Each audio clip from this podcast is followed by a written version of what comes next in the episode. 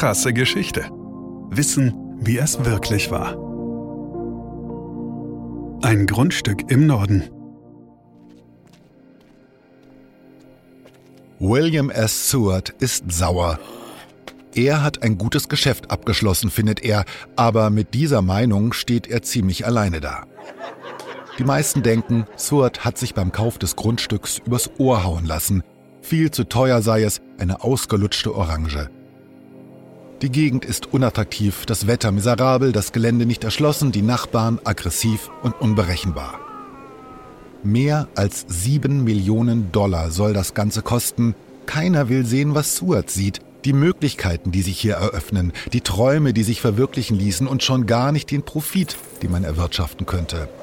Verlacht wird er, verhöhnt. Und auch die Vorbesitzer, Russen, reiben sich die Hände.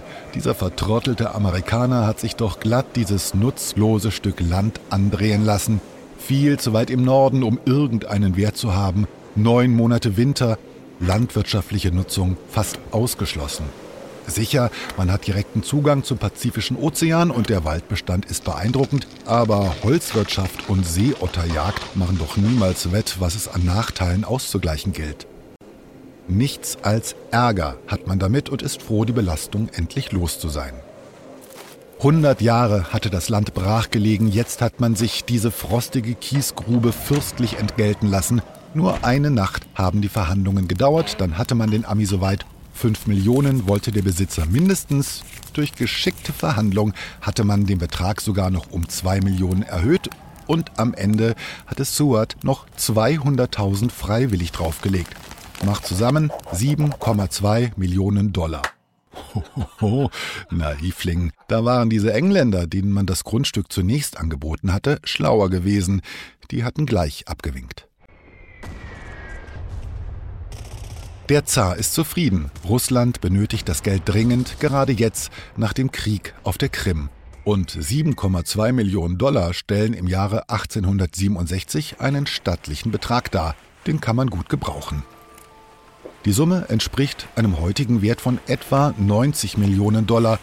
Und dem veräußerten Grundstück hat man, ganz nebenbei, auch noch für immer den eigenen Stempel aufgedrückt, der Name, den die Russen dem Land gaben, hat bis heute Bestand.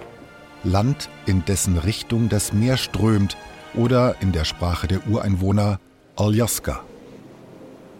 Heute ist Alaska der 49. und größte Bundesstaat der USA, so groß wie Deutschland, Frankreich, Spanien und Italien zusammen, reich an Bodenschätzen wie Öl und Gas, Gold und Kupfer und mit schier unerschöpflichen Fischgründen und Wäldern.